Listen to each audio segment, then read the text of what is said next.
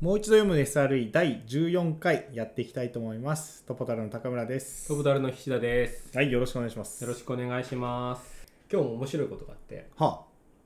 朝、お大体こう最近5時半ぐらいに起きてるんですけど、だいぶ息早い子ですねもそのぐらいに起きてくるんですよ。あ、息子カブトムシなしで5時半起きます起きるんですよい。や、すごいな。で、何してるかっていうと、はああやつはテレビとか iPad、YouTube とか何か遊びたいんですね。朝一で。朝一で。もう目パッチそう。ー。はあ、すごい。で、その中で、えー今日僕も起きてたもんだから、はい。で嫁からあ算数のドリルをやらせといてほしいというオーダーがあったんで朝一。朝一でなるほど。しないで寝たらしいからあ、じゃあ、残タスクで残っちゃタっスてクる。そうなんです期限切れのタスクそうがで。すはいはい。でこれやれって言われたからやりなって言って渡してでジム行く準備するそこそこしてたんですよ、うんでし終わった後にやってっかなと思ってちょっと確認しに行ったんですねはい。そしたらこうドアパンって開けたらバタッ 驚いた動きがあ ってわあ絶対何もやってねえなこいつみたいなやってないでしょうねそ。うで何やってたのって聞いたら「えやってたよ算数何やってたとか聞かれて、やってたよ、算数。 なるほど。」もう完全にやってない感じだったんで「あじゃあちょっと iPad 見せて」って言って iPad 見せてもらってパスワードかかってたからパスワード解除してって言っ iPad で算数をやてる。そう算数のあのドリルみたいなのがあって iPad でやってるあそうですいや、現代だ。はいはい現代なんで、で iPad 解除してもらってで何やってるのかなと思ってかあのあ開いてたアプリの履歴ですねそれをヒュッて出したら YouTube まあ、見てたんですよねねやってなかったっていうのが即バレて「あほらこれ YouTube 表示されてるけど YouTube 見てたんじゃないの?」って聞いて「ごめんなさいかわいいかわいいなごめんなさいって言えるんですねそこ」でねそうもう一踏ん張りはなかったんです、ね、ないんですもうだからでコンってやって何の嘘はつくなみたいな話だけして終わりました、そこは確かにやってないのはもうしょうがないですもんねうん、ほらこれこれからやりなっつってやらせましたがなんかそのねリアクションが面白くて いやーもう人間丸出し人間むき出し いや愚かなんでね人は急に広がります主語 だ主語大きいいや確かにね主語大きいんですけどいや愚かなんでそうなりますよ基本的にははいはいはうい、んそんなね規律正しくできてる子なんてなかなかいないと思いますよだって前日できてないんだもんそりゃ朝一もできてねえわまあね、 まあそんな気がしますねそんなのが今日おもすごい面白かった話題ですかねいやー次回も楽しみにしてます 僕別の別のシーンも見たいですそれじゃあそのところではいいきますかはい、あじゃあ早速いきましょうか。はい。じゃあ早速今日のパートに入っていくんですが、今日はあ今日のあれですねパートに入る前に前回の復習をしていきましょう。えっと前回は分散モニタリング6章に入りたてのタイミングですね。でそこでモニタリングの基礎についてたくさん解説があるので注意深く見ていきましょうという話をしました。で6.1章では定義ということでモニタリングを話す上で重要な言葉の定義をしてましたモニタリングホワイトボックスモニタリングブラックボックスモニタリングダッシュボードあとアラート根本原因ノードとマシンプッシュなどなど、まあ、詳しくは前回を聞いてくださいでその後にモニタリングの必要性ということで、まあ、なぜモニタリングが必要か、で終盤では、えーモニタリングからアラートを流すときにうんアラートつまりモニタリングをトリガーに人へ電話をかけるシーンうんアラートが鳴ってそれでページをするシーンはこういう影響があると、うんなので確実にえーノイズはさ排除しなければいけないしきちんと情報伝達する必要があるというところまで書いてあるのを一緒に読んでいきましたはい。まあ、モニタリングの必要性の章で、まあ、アラートであるとかページであるとかっていうことに対してものすごく詳しく書いてあうる、ん。この人はもしかしたらページつまりあのオンコール電話ですね夜中アラートによる電話で何かこうすごいストレスが溜まってたりしたのかなという想像 もしたりしましたけど、はい、ものすごくたくさん書いてあるでこの6.2の後もアラーティングに関して人に電話をするシーンではこうすべきだっていうのはずっと書いてあるので、うんまあ何度も何度も書かれてるってことはそれだけ重要なことなんだろうなっていうのはうん想像にやすいかなという気がします。そうですねやってる仕事の途中でとかあとプライベートの時間に差し込む仕事っていうのをシンプルに考えると、うん、結構辛いですよね辛いっす。これはなんか普通に仕事をしてる中でじゃあこれやってって急にこう上司から呼ばれる呼ばれて差し込まれるようなもんじゃないですかそうです。しかもゆこれ優先順位こうだからっていうそうですししかもそれは仕事中ならまだいいんですけど、例えばなんかすごく盛り上がってるプライベートのシーンとかで電話がかかってきたりとかねそうだよね、すごく寝て寝静まってる時に起こされたりとかはいでそれで起きてんすぐに復旧するしょうもないアラートの時とかってもうどこにもこうやり場のないストレスを抱えなが ら、ね、寝るに寝れないというか覚醒しちゃってるんでで覚醒しちゃってるからまた寝るまでにねそうなんです、こう睡眠時間というか導入までに時間かかるからそうねですそうです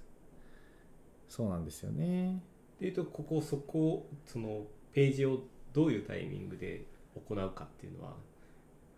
なんかむず前回も話したけどすごい難しいけどここちゃんとやらないとしんどいよねっていう、そうですそうですはいうんまあ、前回の復習はそんなところで、はいじゃあ今回はどこからいくかというと3 6.3モニタリングにおける妥当な期待値の設定ということでもう結構この章このすこの章章というか説かを読むとなんかたくさんいろんなことが書いてあるちょっと難しいとか意図が読み取りづらいなって個人的には6.3思ったので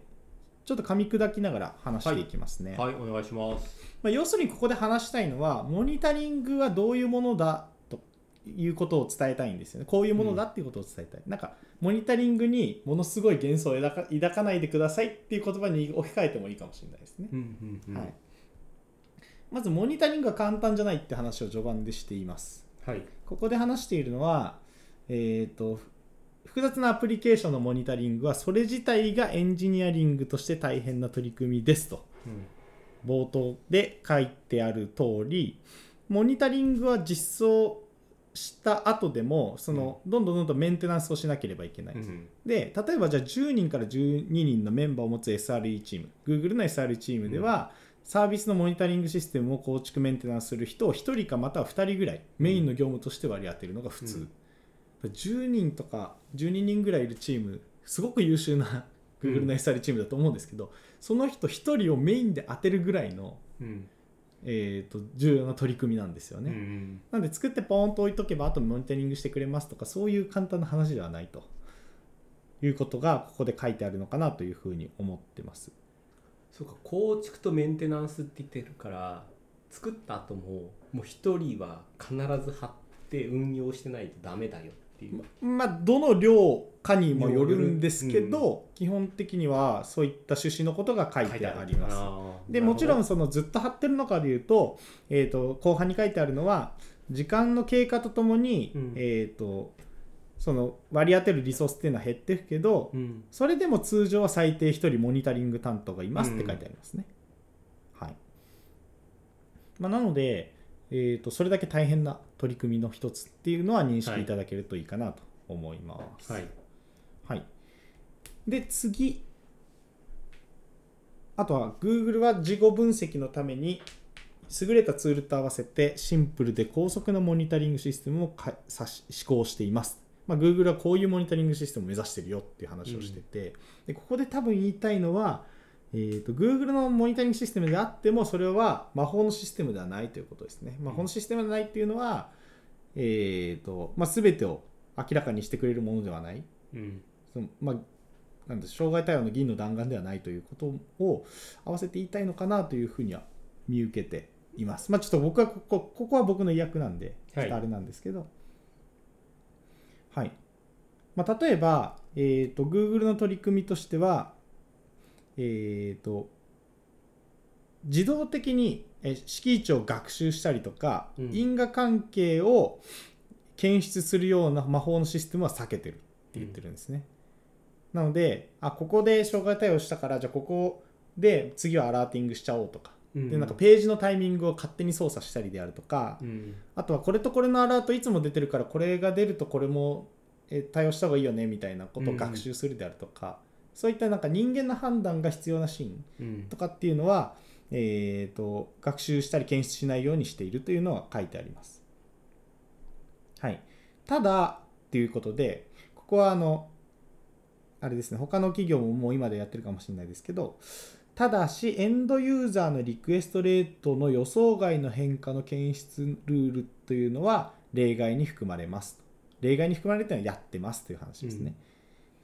はい、でそういったルールはできるだけシンプルに抑えられ特定の明白かつ重大な異常を極めて高速に検出してくれますということでちょっと分かりづらいと思うんですけど例えばじゃあ、えー、とリクエストが常に毎毎分100うん来てるサイトがあるとしましょう、はいでそこで1万みたいなリクエストが来たとするじゃないですかはいはいはいそれって完全に異常値うんが来てますよねでそういった異常を、えー、と検知する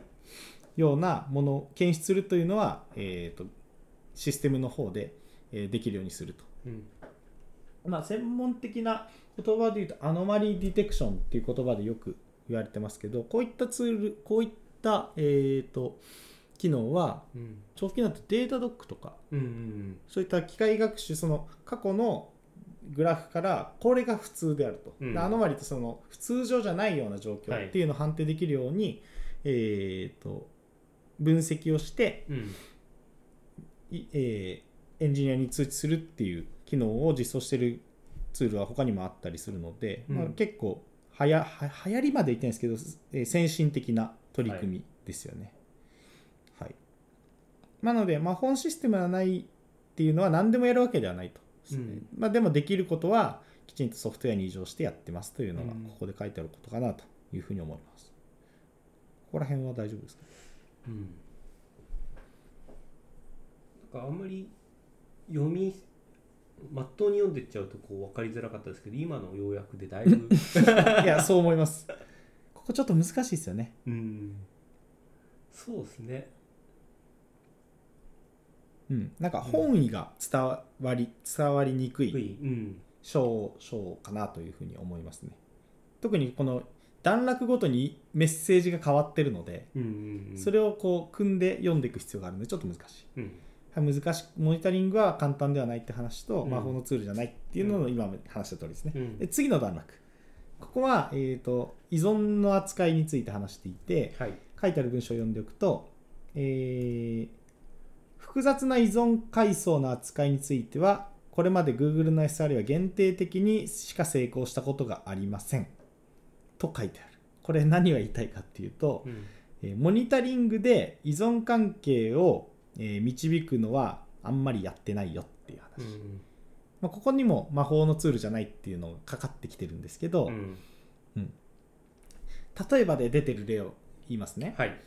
私たちはデータベースの速度が落ちてるならデータベースの速度低下のアラートを発するここまでいいんですけうど、ん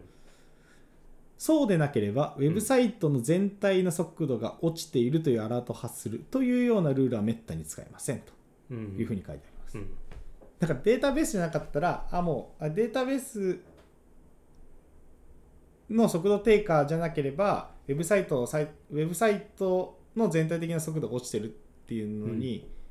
結論付けるっていうのうはん結構若干飛躍していて、うんはい、なので、えーそういったことはめったにやっていないと、うんうんはい、ただ一部やってるっていうのがここに書いてあって、うんうんえーそれに書いてあるのがトラフィックをデータセンターからドレインするようなシステムに関しては適用可能だっていうことを言ってます。ドレインっていうのは、うんえーデータセンターのシステムを使わなくしてユーザーがそこにアクセスしなくなる。うんうんで、えー、とトラフィックを吸収するドレインなんで、うんうん吸収して他のところに流していくうんっていう作業の場合ですとデータセンターからのドレインが終わってるならそのデータセンターのレイテンシーに関するアラートは出さない、うんこれ多分正しいですよね、まあ要する正しいですにね移行が終わった後トラフィックを監視する必要がないの、うんモニタリングする必要がないので、えー、とここはそういったその依存関係っていうのは、えー、と何々ならば何々であるっていうのが常に真であることが想定されるのでうんこういった監視はやりやることがあるということですね。だからそんなになんかこう飛躍した論理を、えー、とモニタリングに適用するのはダメなんで非常に確実で安定したもの、安定した状況に対して、えー依存関係の、えー干渉するうん、ことはあるって感じですね。それでいうと理論的うにんあり得ることであれば、うんえーとまあ、正しいことっていうかな正しいことであればそれは使うことはあるかもしれないけど、うんこのデータベースが落ちてるけどあ落ちてなければ、えー、とウェブサイトの全体的な速度が落ちているというアラートを発するってよくわかんないですもんねそうですね。感覚的にはあなんかあありえるのかなみたいなありえるかもしれないけど別に関連性ってそこは何であるんだろうっていうところを掘り下げないとこれが正しいかどうか分かんなくなっちゃいますよね。そうですね。ちょっとそこの間説明が欲しいですよね。うん、まあ、厳密に書いてあるのは、うんえー、とデータベースの速度低下のアラートを発するあーでなければ、えーうウェブサイト全体の速度低下のアラートを発するなんでうんデータベースの速度がまず落ちてることを検知したら、はい速度低下のアラートを出すまたは、えーサイト全体の速度が落ちてるのをアラートをどっちかを出すっていう話なんですけど、後者に関しては説明がないよねっていう話を今してますね。はい、なんで飛躍してる。うんで逆にそこが飛躍してないのであればなんでしょうその依存みたいなものは限定的には使えるっていうことを言ってるのかしら。えー、とそうなんですが、うん僕の経験値からしても、はい、えー、と想定できないことっていうのはまあまあ起きたりするのではい基本的に何かが起きたことに関してはそのまま通知した方が今はいいんじゃないかなっていうふうには思いますね。なんるかほど通知の時にはないんか親切に丸めて説明してくれちゃうと、逆に切り分けの時に難難しくなったりするので、うん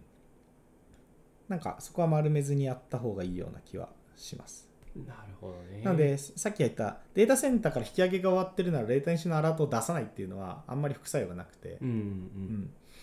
ありかなと思うんですけどアラートを出す側うんうん、で、あの因果をこう解決して結果だけ教えてくれるってなるとちょっと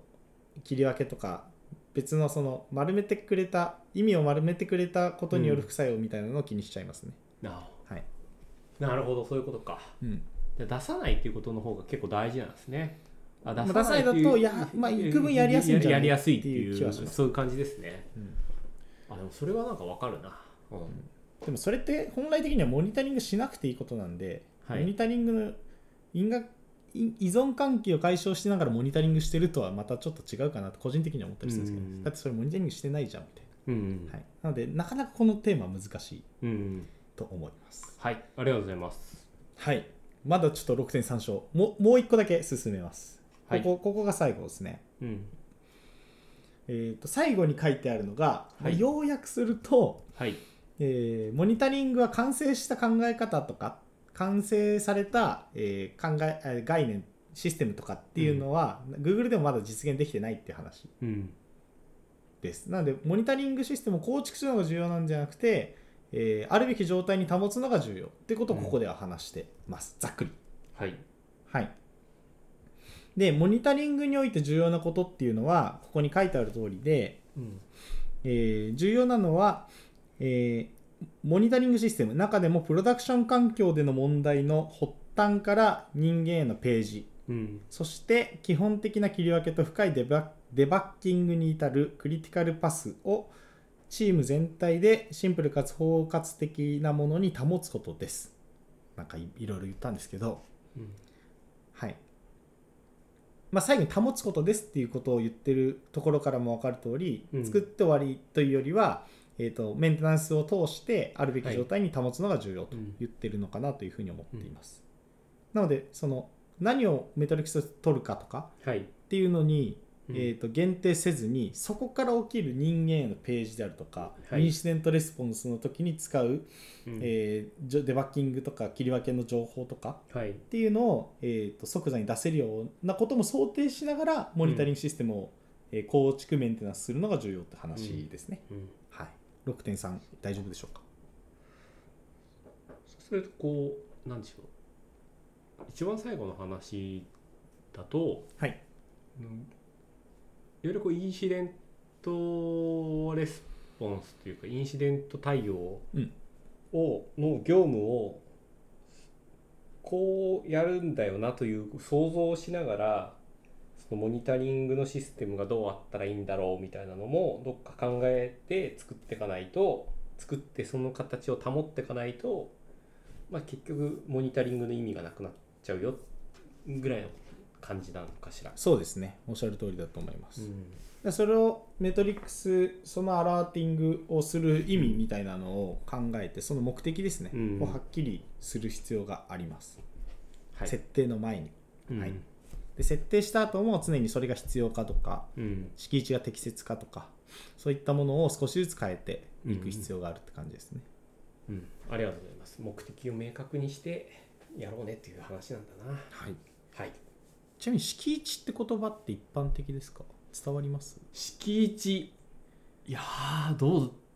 一般的じゃないかもしれないなんか僕このいやまあ、じゅ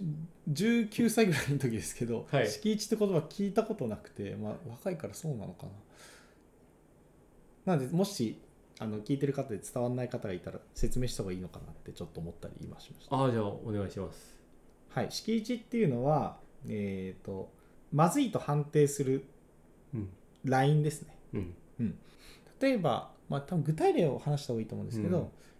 HTTP のレスポンス、ウェブサイトの、えー、と応答秒数が、えー、とあ応答秒数を取ってますと。そしたらなんか100ミリセックとかうん1秒とか5秒とか、もう毎回そのタイミングによって違うと思うんですけど敷地を1に設定したら1秒よりも時間がかかった、えーめえモニタリングの値に対してはアラーティングをするとかうんっていうことが行われる感じですね。え OK か NG の境目を明確にする値っていをうこと敷です地ね。はいまあ要は赤点になるかならないかみたいな話と同じようなとこあそうですす赤点は30点が敷地ですよね、 まあ、30, 30か分かんないけどわかんないけどうんね30とか60とかかいそうそうあの学校によって違うかもしれそうないでけすどそうですまさにそういった話ですそんな話ですねはいで6.4症状と原因ということで、まあ、モニタリングシステムにおいて何を、えーそこから認識すればいいかっはいていうことが書いてあるはい冒頭の文章を読むとモニタリングシステムは2つの疑問に答えなければなりません、それは何が壊れたのかなぜそれが壊れたのかという疑問ですはい書いてありますで症状というものはなぜ、はあいなぜ何がはいに対応して原因っていうのはなぜに対応しますね、うんはいまあ、具体的な話を見た方が分かりやすいのでそれを読み上げていくと症状 HTTP500 もしくは400が返されているエラーコードですね HTTP のステータスコードが500とか400っていうのは基本的にエラーなんですねあの正常な場合って200番台とかうん300番台なんで、はいえー500とか400が返されてるっていうのがまず症状事実ですよねうんで原因は何かっていうとデータベースサーバーが接続を拒否している、はい、そうするとアプリケーションが DB に接続できないので500400を返すようなし仕様になっているうんということでございます、はい、で、えー、と後半に書いてあるのがなぜとな何がとなぜの区別はシグナルを最大化しノイズを最小化する優れたモニタリングルールを書く上で最も重要な区別ですというふうに書いてますね、はい、これはその症状っていうのはうん分かりやすいですけど、うん原因っていうのは、うんそのモニタリングをして分かるなんだろう複数の原因がある時とかだとなんか分かりづら分かりづらいというか分からないこともあるのかなっていうのは想像したんですけど、うんそうそういうことはありえるんですかね。ありえますうんそう2番目の例で言うとレスポンスの速度低下、要するにはサいイトが遅いっはい、ていう場合だと、えー CPU に過大な負荷がかかっているうんあるいはイーサネットケーブルがラックの下にさ挟まってるなどみたいななんか結構物理的な話ですよね、でえっ、とケーブルがラックの下に挟まっちゃうと、えー断線とかが起きたり、えー、とネットワークのパケットがうまく届かなかったりするので結果的に遅延とかにつながるって話ですねまあ今のだと,、えー、と処理速度の話とネットワーク速度の話、ネットワークの品質かうんの話の2つの原因出てますよね、うんまあ、そんな感じで複数のパターンは全然ありますそうですよねそうするとその原因というのはシステムうんとモニタリングでわかすぐ分かるけどえーっとその原因というのはやっぱり調査みたいな作業をしないと正しい原因はには行き着くことができないみたいな感じかしら。だと思うんですよねちょっとここはここの6.4には書いてないので、はい、想像になっちゃうんですけど、はい、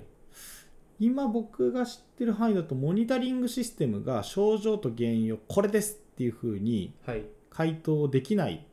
時代だと思っています回答することがまだそんそんなに時代が進んでないはい、はい、はい。ので、えっ、と